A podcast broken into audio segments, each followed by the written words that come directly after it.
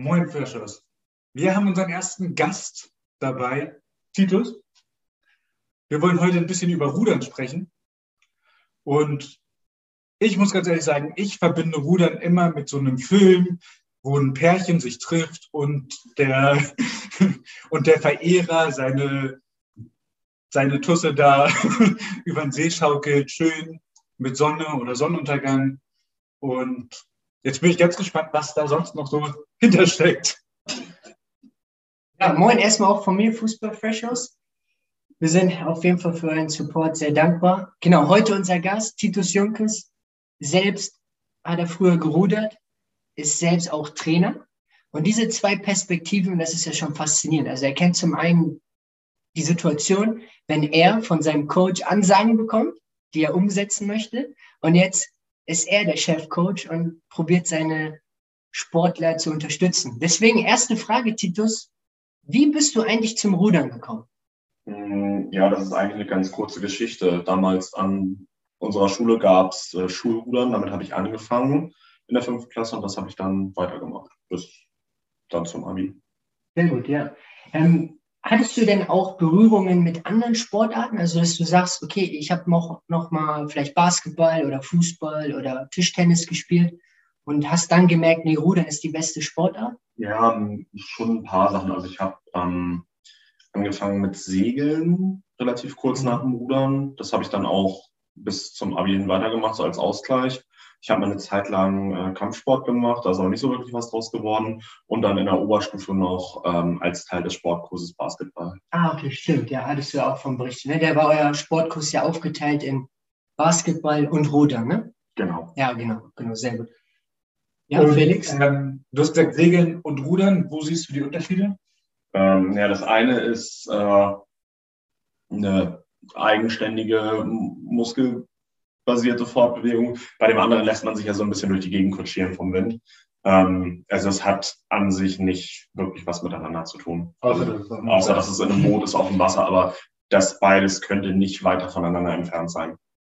Genau, das ist eine Frage, mit der ich mich viel beschäftigt habe, weil ich überlegt habe, okay, was macht Rudern aus? Es ist ja immer so ein bisschen so, wenn Olympia stattfindet, entsteht ja immer so ein Hype zu der Sportart Rudern. Oh, der deutsche Achter. Kannst du mal vielleicht ein bisschen aus deiner Wahrnehmung diesen Hype beschreiben? Also würdest du dem recht geben, dass immer so zwischen Olympia oder wenn mal eine WM ist im Rudern, dass da immer so ein medialer Hype entsteht? Zum Beispiel beim Deutschlandachter? Oder hast du das Gefühl, das ist eher so eher künstlich, also von der, von der Medienlandschaft entwickelt und sonst ist es eigentlich gar nicht so ein Hype, den ihr Sportler oder auch du als Experte der Sportart so wahrnimmst? Ja, also ähm, beim, bei Olympia, das ist ja eine unglaublich riesige Veranstaltung, die auch im Gegensatz zu anderen Ruderveranstaltungen im Fernsehen übertragen wird. Und das ist dann schon ein ganz schönes Spektakel. Also wenn man dann sieht, wie da so ein Achter runterfährt, das ist, mhm. das ist schon ganz cool. Und also das ist, glaube ich, nichts, was so wirklich Medien gemacht ist. Das ist schon, da schalten dann auch Leute ein, die sagen wollen, hey, Deutschland Achter, das ist so eine, das ist so eine Größe, die existiert und die auch schon seit Jahrzehnten existiert. Mhm. Und das ist wirklich, wirklich immer eine Sache, die auch Spaß macht, sich anzugucken, weil es halt im Vergleich zu anderen Ruderrennen dann doch recht interessant anzuschauen ist, weil auch viel passiert. Ja, ein sehr guter Punkt gerade von dir. Was ich persönlich sagen muss, ist auch, wenn man den Deutschland Achter so wahrnimmt, auch die Stimmung zwischen den Sportlern, man merkt auch diese, ja, das ist etwas Besonderes. Ne? Es ist Showtime. Die Sportler haben unglaublich viel trainiert für diesen, ja, für dieses bestimmte Ereignis. Und deswegen sind die Rennen auch immer hochspektakulär. Also natürlich bin ich kein Experte, aber für mich als Außenstehender hat das irgendwas Besonderes. Also dem würde ich auch unterstützen, was du gerade meintest. Also ich persönlich würde auch nicht sagen, dass es medial hergestellt ist, sondern es ist einfach, weil die Leute, glaube ich, auch vielleicht auch zum ersten Mal in Berührung kommen mit der Sportart Rudern. Ja. Ne, die Medien machen viel Werbung, die sagen, oh, der Deutschland-Achter morgen um wie, um wie viel Uhr dann jeweils die Rennen sind, wird dann ja auch immer einen Tag vorher bekannt gegeben von den Medienlandschaften oder auch von den TV-Programmen auch schon Monate vorher.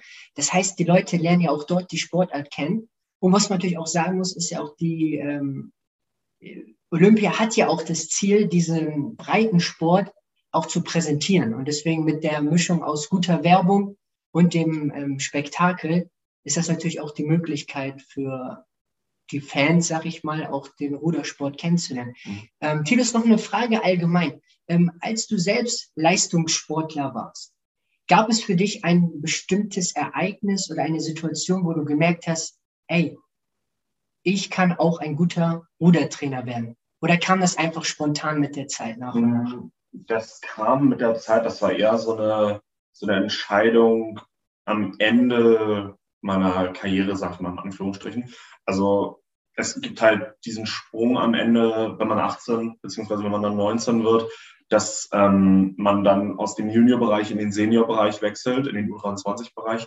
Und das ist wirklich eine ganz, ganz, ganz andere Nummer als das alles davor. Also im Juniorbereich muss man auch schon sehr, sehr viel arbeiten. So eine Saison um die acht bis zehn Einheiten in der Woche. Wenn man dann richtig loslegt, dann sind es auch gerne mal 14 in der Vorbereitung für große Regatten. Ähm, das ist im Seniorbereich halt der Standard. Also wenn du da nicht 14 Mal in der Woche Sport machst, dann fährt man halt hinterher.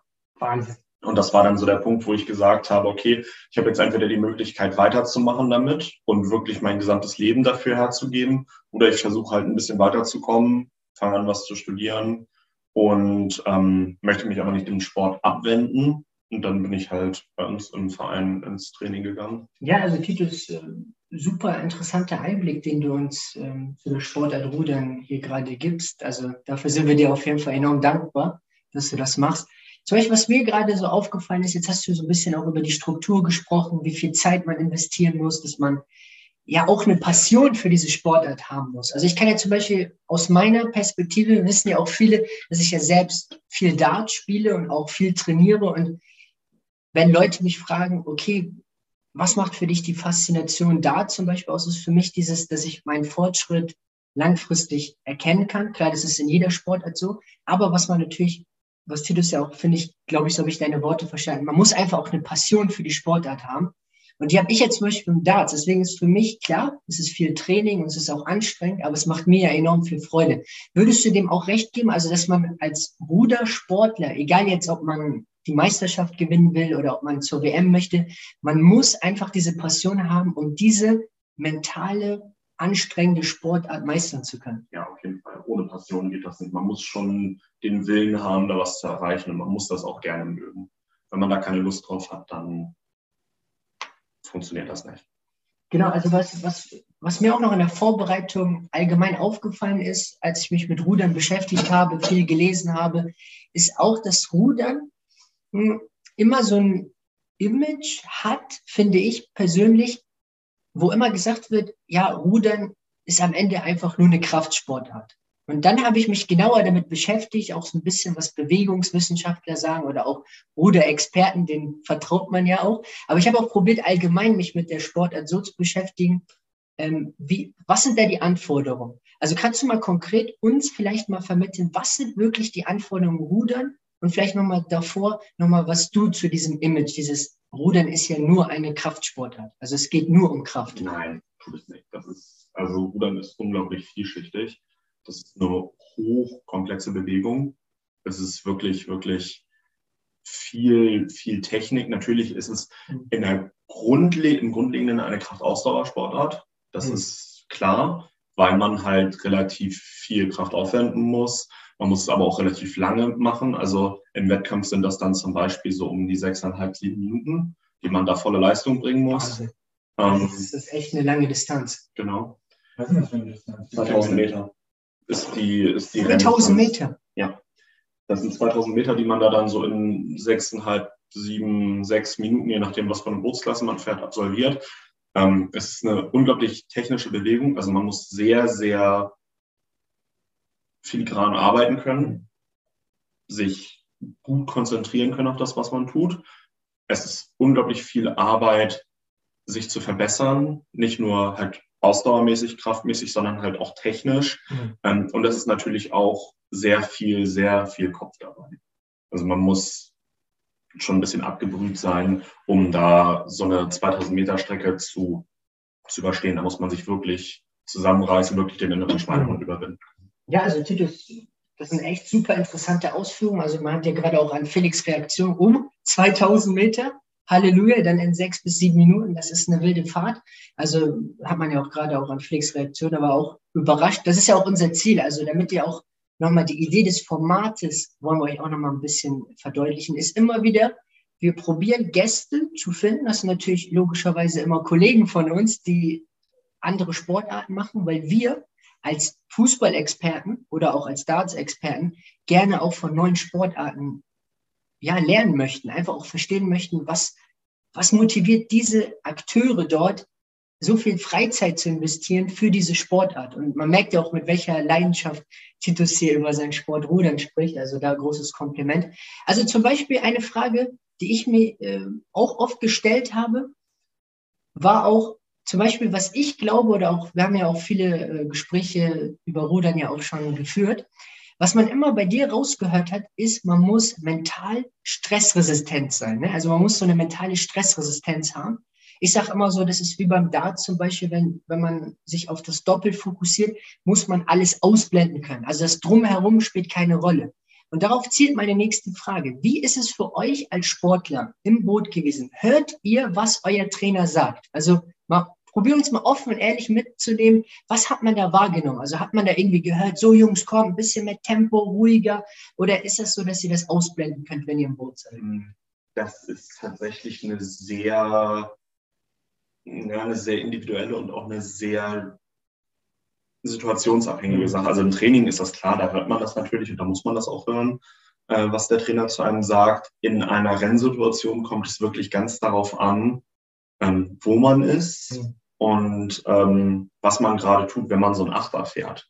Da hört man von außen nichts. So ein Boot ist sehr laut, da, da klackt es und knallt es und mhm. die, die Bewegung der Riemen im Boot, das ist ja unglaublich laut alles. Da hat man dann einen Steuermann hinten sitzen, der dann noch so eine kleine Mikrofonanlage hat und jeder hat vor sich so einen Lautsprecher, äh, damit man dann alles verstehen kann, was der Steuermann überhaupt sagt. Da hört man von außen nichts mehr. Wenn man jetzt aber eine kleinere Bootsklasse fährt und an einer Strecke ist, wo auch das Ufer nicht allzu weit entfernt ist, wo der Trainer nebenher fahren kann, zum Beispiel mit dem Fahrrad, ähm, da versteht man das dann auch. Ah, okay. Da macht man sich dann auch meistens noch die Mühe und hört dem Ganzen zu, was dann so von außen, aus der Masse rausgerufen wird mhm. als Anfeuerung. Das hört man nicht wirklich. Also man ah, okay. ist schon so ein bisschen im Tunnel, aber man lernt das auch irgendwann, sich so ein bisschen darauf zu fokussieren, was der Trainer sagt. Ansonsten blendet man alles andere aus. Genau, weil ich habe mich damit, äh, ja, mich dabei auch oft gefragt, weil zum Beispiel beim Fußball bei uns früher so war es ja so in der Mannschaft, Klar, der Trainer macht Ansagen, sagt, Jungs, komm, besser verteidigen, gemeinschaftlicher verteidigen. Oder wenn der eine den Ball hat, okay, du musst dich freilaufen, biet dich an. Das waren dann immer Tipps, die uns der Trainer gegeben hat. Und da habe ich mich halt gefragt, ob das im Ruder möglich ist, weil man ist ja in seinem eigenen Tunnel. Ja. Man, hat, man ist ja auch mit vielen Leuten im Boot. Und was ich mich dann da gefragt habe, ist, wie sind denn die Ansagen untereinander zwischen euch Sportlern? Also du hast ja jetzt gerade den Steuermann erwähnt. Ich glaube, für viele Außenstehende, die verstehen noch nicht ganz die Funktion des Steuermanns. Kannst du vielleicht mal kurz ausführen, was macht der Steuermann und wie wird der in dem Sinne ausgewählt? Also könnte jetzt jeder aus eurer Mannschaft sagen, ach, äh, Steuermann mache ich oder wählt ihr als Team dann aus? Ähm, das ist relativ, ja, es ist nicht immer ganz so so eindeutig, wie das jetzt mhm. ausgewählt wird. Also die Anforderungen an den Steuermenschen sind, dass die Person sich ähm, klar ausdrücken kann. Die Person muss ein bisschen ein bisschen ein Schandmaul sein. Also die Person muss auch was aus sich rauskriegen, mhm. also ein bisschen extrovertierter sein können. Ähm, ein Steuermensch sollte möglichst leicht sein. Also die Vorgabe im Juniorbereich sind da 55 Kilo. Also minimal, also Minimum 55 Kilo darf dein Steuermann wiegen. Das heißt, die bewegen sich alle so um die 50 bis 55 Kilo. Man darf ein paar Kilo ausgleichen, da darf dann Zusatzgewicht mitnehmen, mhm. damit man dann auf dieses Gewicht kommt. Ähm, ja, also es kann sich nicht jeder in so eine Steuermannsposition reinsetzen. Das ist auch in den Booten immer sehr, sehr eng, diese, mhm. diese Position. Also ich könnte mich da zum Beispiel gar nicht reinsetzen in so einen Achter äh, auf dem Steuermannsplatz. Da sitze ich dann oben auf der Bordwand drauf und komme gar nicht in diese Lücke rein. Mhm. Ähm, ja, ansonsten die Kommunikation unter den Sportlern im Boot ist eher nicht vorhanden. Das sollte man auch nicht. Also es gibt zwei Personen im Boot, die was zu sagen haben, beziehungsweise ja, es sind immer so zwei. Es ist einmal, wenn man einen Steuermann hat, dann ist der Steuermann. Ähm, der Schlagmann, der kann dem Steuermann während des Rennens auch mal was sagen. Mhm. Und ansonsten, wenn man keinen Steuermann hat, ist es der Bugmann oder die Bugfrau, die halt das Sagen in Anführungsstrichen mhm. hat, ähm, weil die Person dann auch die ist, die steuert, beziehungsweise die Steuerkommandos gibt ähm, und Allgemeinkommandos im Boot gibt. Ja, das sind die, die was sagen. Der Rest sollte, nett gesagt, die Klappe halten im Boot. Das ist so die ungeschriebene Regel, beziehungsweise auch das, was dann angesagt wird, so der Rest hält die Klappe. Und euer Steuermann beziehungsweise eure äh, Mann, Frau hat dann das Kommando. Ah, okay, gut. Also es hört sich echt interessant an, nach welchen Kriterien Gibt's das auch mal, äh, hinterher eine Diskussion? Ja, auf jeden Fall, häufig.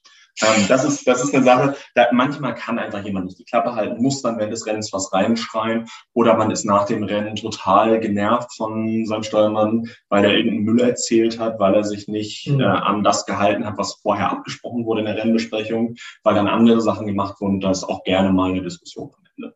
Das passiert schon mal. Also natürlich, wenn das ideal gelaufen ist, dann gibt es keine Diskussion. Dann hat man aber auch gewonnen. oder man hat halt sein Ziel erreicht. So, ähm, Manchmal gibt es dann natürlich aber auch schon hitzige Diskussionen danach. Es ist immer noch ein Mannschaftssport, das darf man nicht vergessen. Oder das ist kein Individualsport, das ist, ähm, außer jetzt, wenn man einer fährt, das ist natürlich dann individual, aber alle anderen Bootsklassen macht man mit jemandem anderes zusammen. Dementsprechend ist es auch ab und Zweier schon Mannschaftssport. Ja, also du hast es ja gerade erwähnt, es gibt ja verschiedene Bootsklassen. Vielleicht kannst du uns mal kurz beschreiben, welche Bootsklassen gibt es und welche bist du selbst auch als Sportler gefahren? Also fährt man dann als Sportler alle Bootsklassen, weil das so eine Art Ausbildung ist der Sportart? Oder gibt es dann auch schon Trainer, die sagen, so Meister, du passt jetzt nicht in den Achter zum Beispiel, fokussiere dich eher auf den Zweier. Also gibt es da auch solche Gespräche? Ähm, also es gibt grundlegend die Bootsklassen Einer, Zweier, Vierer und Achter. Das sind die Grundbootsklassen. Und im Zweier, Vierer und Achter gibt, also im Zweier und Vierer gibt es dann noch die Variante entweder Skull oder Riemen. Also entweder man hat zwei Stöcke in der Hand oder man hat einen mhm. großen Stock in der Hand. Ähm, Im Achter gibt es nur Riemen. Im Einer gibt es nur Skullen, offensichtlich, sonst würde man ja die ganze Zeit nur im Kreis fahren. Ja, das, ähm, Ihr merkt, Titus hat immer einen guten Spruch, das macht hier richtig Spaß auf jeden Fall. Ja, ein Achter ist immer Riemen, ein Achter ist immer gesteuert. Den Vierer gibt es in, in den jüngeren Jahrgängen in gesteuerten Varianten, in den älteren Jahrgängen gibt es den als ungesteuerte Boote, beziehungsweise den Riemenvierer. Man nennt das dann Vierer mit oder mhm. Vierer ohne. Je nachdem, der Vierer mit ist dann der Vierer mit Steuermann und der Vierer ohne ist der Vierer ohne Steuermann. Dann gibt's Doppelvierer, das ist dann der mit Skullen. Mm, es gibt den Zweier, Doppelzweier. Der Zweier ist dann der Riemenzweier, der Doppelzweier ist der Skullzweier. Und dann gibt's noch den Zweier mit. Das ist, dann, das ist dann die langsamste Bootsklasse, die es überhaupt gibt. Das ist dann der gesteuerte Riemenzweier. Ähm, das ist aber ähm, nicht mehr wirklich eine Sache, die gefahren wird. Also es, ich weiß gar nicht mehr, ob es das noch überhaupt auf der WM gibt. Es gab es 2016 auf der WM noch. Äh, bei Olympia ist es raus. Und ich glaube, auf der WM ist die Bootsklasse mittlerweile auch nicht mehr vertreten. Ah, okay. Und ich selbst bin gefahren, also im Kinderbereich, also bis 15, 14 Jahre, fährt man viel Einer, viel mhm. Zweier, viel Vierer gesteuerten Vierer, also Doppelvierer gesteuert. Im Juniorbereich bin ich dann am Anfang Einer gefahren. Das ist so ganz normal der Qualifikationsweg. Man fährt im Winter Einer, mhm. um sich individuell vorzubereiten. Dann gibt es so eine Rangliste. Da fährt man dann und dann werden danach die Boote gesetzt. Und in meinem ersten Jahr habe ich mich für den ungesteuerten Vierer qualifiziert darüber. Da bin ich dann Vierer ohne gefahren. Im zweiten B-Jahr bin ich dann aus dem Einer irgendwann in den Zweier gestiegen, dann Zweier gefahren und Achter. Und dann im ersten A-Jahr bin ich Vierer mitgefahren und Achter. Und im zweiten A-Jahr bin ich dann Vierer ohne und Achter gefahren. Und der Zweier ohne, also diese, diese kleinen Bootsklassen, also der der Einer und der Zwei ohne, das sind die Qualifikationsberufsklassen, über die man sich für alles andere qualifiziert. Die fährt man natürlich die ganze Zeit weiter. Das heißt, man muss alle fahren? Nicht unbedingt. Also es gibt auch Leute, die fahren nur den Zweier ohne und den Achter zum Beispiel. Mhm. Also eine Sache, die sich eigentlich bei allen Schnellen durchzieht, ist, dass alle schnell im Achter sitzen. Das ist ganz normal, weil halt eine Achter auch viele Leute braucht natürlich. Und das ist so die Bootsklasse, wenn man sich dann, wenn man auf den Ranglistenplätzen in den oberen acht ist, die ersten acht, also die ersten vier Boote dann, die qualifizieren sich dann für den ersten norddeutschen Achter zum Beispiel. Und die fahren dann gemeinsam den Achter mhm. zu ihrer Hauptbootsklasse. Also der Achter ist immer so eine Lebens äh, Nebenbootsklasse. Der Zweier ohne und der Vierer ohne und der Einer sind eine Bootsklasse, die sich selbst qualifizieren. Also wenn man da sozusagen dann auf, der Rang, äh, auf den Meisterschaften gewinnt, dann ist man auch WM qualifiziert. Okay, und was fährst du am liebsten? Ich fand am besten den Vierer ohne, muss ich sagen. Das ist eine, ist, finde ich, die spaßigste Bootsklasse. Also ein Achter ist total super, weil man da echt schnell ist und sich auch mal echt abschießen kann und nicht viel denken muss. Aber so ein Vierer, das macht einfach, einfach Spaß, weil man mit den Leuten relativ, na, man hängt schon viel mit den Leuten rum. Das heißt, man ist im Normalfall auch relativ befreundet mit denen am Ende. Und es ist halt so ein richtig schönes Zwischending aus Technik. Man muss viel Technik machen, man muss halt auch so ein bisschen Bums dran haben. Und das ist echt, finde ich, am schönsten. Und das ist auch, finde ich, die ästhetischste Bootsklasse. Das ist eine gute Abschlussfrage erstmal zu deiner Spielerkarriere, sag ich mal, oder zu deiner Sportlerkarriere, dass wir dann auch gleich in einen guten Übergang kommen zu deiner Trainerkarriere, was da die Anforderungen sind, wäre für mich nochmal interessanterweise, was waren so die Momente in deiner Sportlerkarriere, die dir am meisten Spaß gemacht haben? Also wo du sagst, daran erinnere ich mich bis heute noch, was eine, eine bestimmte Regatta, vielleicht kannst du noch mal kurz den Begriff Regatta beschreiben, das ist ja vielleicht noch mal kurz, bevor du die Frage beantwortest, was das genau ist. Also eine Regatta ist der Wettkampf. Das ist genau der Wettkampf. Genau, weil viele Leute, hatte mir das paar Mal erzählt, deswegen Insider wissen, aber da treffen, da treffen sich viele Leute und rudern gegeneinander. Das ist eine Regatta. Genau, also nochmal zur Frage, ich frage die nochmal. Ähm, was waren so konkrete Momente, wo du sagst, ey, das hat richtig Spaß gemacht? Also wo du auch gemerkt hast, diese ganze Arbeit, die du mental investiert hast für diese Freizeitbeschäftigung oder auch mit höherer Ambition äh, Rudern auszuüben, wo du sagst, das waren besondere Momente, die, die haben dir so viel Spaß gemacht, dass du die vielleicht noch in fünf Jahren zitieren wirst, wenn einer dich fragt, was waren die ja, die Momente, die am meisten Spaß gemacht haben mhm. in deiner Sportlerkarriere? Also das ist ganz, ganz unterschiedlich. Also es gibt Momente aus Trainingslagern, die unglaublich viel Spaß gemacht ja. haben, wo man dann einfach mit den Leuten da sitzt und ein bisschen netten, eine nette Zeit hat. Es gibt aber auch so sportliche Ereignisse, an die man sich erinnert, die dann Spaß gemacht haben. Also wir hatten eine Zeit lang in der Vorbereitung für die, für die Meisterschaft im Vierer ohne ähm, da sind wir mit zwei Rostockern zusammengerudert. Die sind dann immer zu uns gekommen und wir haben dann einen Sonntagmorgen mal ähm, Starts gefahren, also mhm. Rennstarts. Und unser Trainer damals war dann mit unserem Nachwuchstrainer mhm. äh, im Motorboot und ist nicht hinterhergekommen. Und hat dann die Zeit abgestoppt und was, das kann doch gar nicht sein. Die sind hier gerade, also das ist eine Sache, die ich ähm, noch erklären muss. Man redet bei uns im Rudern immer von, in Anführungsstrichen, Prozenten. Also wir haben eine, es gibt eine Zielzeit. Mhm. Diese Zielzeit sind 100 Prozent. Aha, das, okay. ist, das ist eine festgelegte Zeit, wo man sagt, okay, der Vierer ohne muss die und diese Zeit mhm. fahren und das sind 100 Prozent. So. Das ist interessant, das gibt es in kaum einer anderen Sport. Ja, aber das ist so das, wie es läuft, damit du irgendwie eine Vergleichbarkeit herstellen kannst. Und da sind wir natürlich nur 100 Meter gefahren. Also mhm. das war dann Start, Rennangang.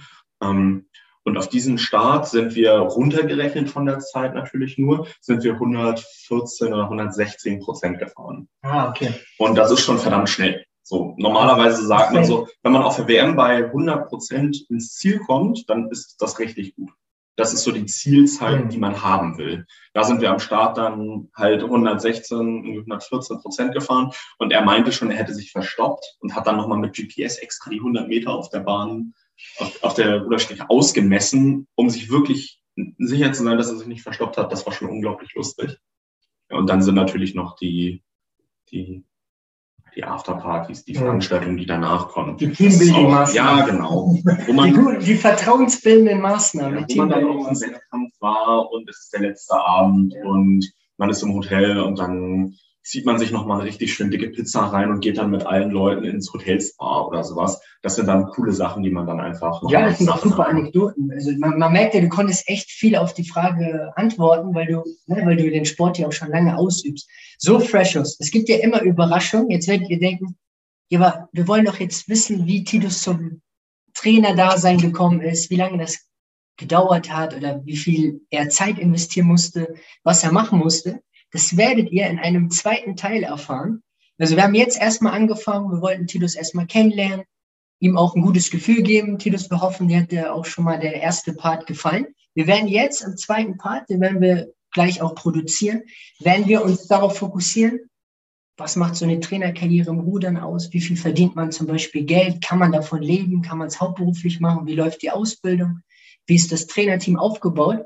Und ich merke schon, Freshers, ihr habt da Bock auf den zweiten Teil, ihr freut euch schon. Nochmal letzte Frage, Titus, nochmal, ähm, nochmal, damit du die, den Leuten nochmal so ein, ja, vielleicht so eine Art Feedback geben kannst. Wenn jemand dich fragt, was muss man fürs Rudern ja können in dem Sinne? Also was sind so Grundvoraussetzungen, dass du sagst, ja, beim Rudern wirst du zum einen Freude haben und es passt auch ähm, zu dir, also zu der jeweiligen Person von der Sportart her. Ja, man muss eigentlich nur Spaß am Sport haben. Das ist das Wichtigste. Also solange man Spaß an der ganzen Sache hat und sich so ein bisschen quälen kann, mhm hat man da eigentlich ganz gute Karten. Natürlich körperliche Voraussetzungen ist immer cool, groß zu sein und sowas, aber selbst äh, auch etwas kleinere Menschen können da schon sehr viel Spaß haben und auch sehr schnell sein. Ja, also vielen Dank für, das, für den ersten Part unseres Interviews. Hier wollten wir uns einfach darauf fokussieren, okay, was macht den, den Sport faszinierend? Was waren die besonderen Momente, die Titus in seiner Sportlerkarriere hatte? Und im zweiten Part werden wir uns mit seiner Trainerkarriere beschäftigen. Also Freshos, schreibt gerne in die Kommentare, was macht für euch Rudern aus? Habt ihr Erfahrungen mit der Sportart Rudern gemacht? Habt ihr vielleicht auch mal einen der legendären Deutschland-Achter live erlebt? Oder vielleicht habt ihr Leute kennengelernt, die euch von der Sportart Rudern ja ein bisschen was beschrieben habt. Also schreibt gerne in die Kommentare, ja, wie ihr die Sportart Rudern fandet. Und wenn einer sagt, oh, Rudern, das ist doch eine coole Sportart, hätte ich gar nicht gedacht. Schreibt es gerne in die Kommentare und dann werden wir euch sicherlich ähm, die Möglichkeit geben, vielleicht könnt ihr dann ja auch nochmal Titus in einem persönlichen Gespräch nochmal, ja, einfach Fragen stellen. Wo könnt ihr trainieren? Vielleicht auch bei seinem Verein, dass wir da auf jeden Fall uns connecten können, weil wenn ihr sagt, ey, Rudern, das ist eine coole Sportart, die, die möchte ich gerne mal machen. Dann könnt ihr ja auch mal ein Probetraining machen. Weil das ist auch eins unserer Ziele, dass ihr vielleicht merkt, hey, diese Sportart hat viel, viel mehr zu bieten, als ich als Außenstehende erstmal dachte. Weil das ist unser Ziel. Weil was will man mehr? Sport machen ist immer gesund. Und wenn es vielleicht die Sportart Rudern ist, die euch vielleicht so einen extra Push geben kann oder auch ein, eine gute Freizeitbeschäftigung ist, schreibt es gerne in die Kommentare. Wir können euch da auf jeden Fall connecten mit Titus. Er kann euch da auf jeden Fall genauere Infos geben, welche Vereine es gibt und solche Themen. Also das könnt ihr alles sonst nochmal nachrecherchieren. Und in dem Sinne wünschen wir euch viel Erfolg, Freshos. Bleibt geschmeidig, bleibt fokussiert und wir sehen uns im zweiten Part. Schatz, ich bin neu verliebt. Was?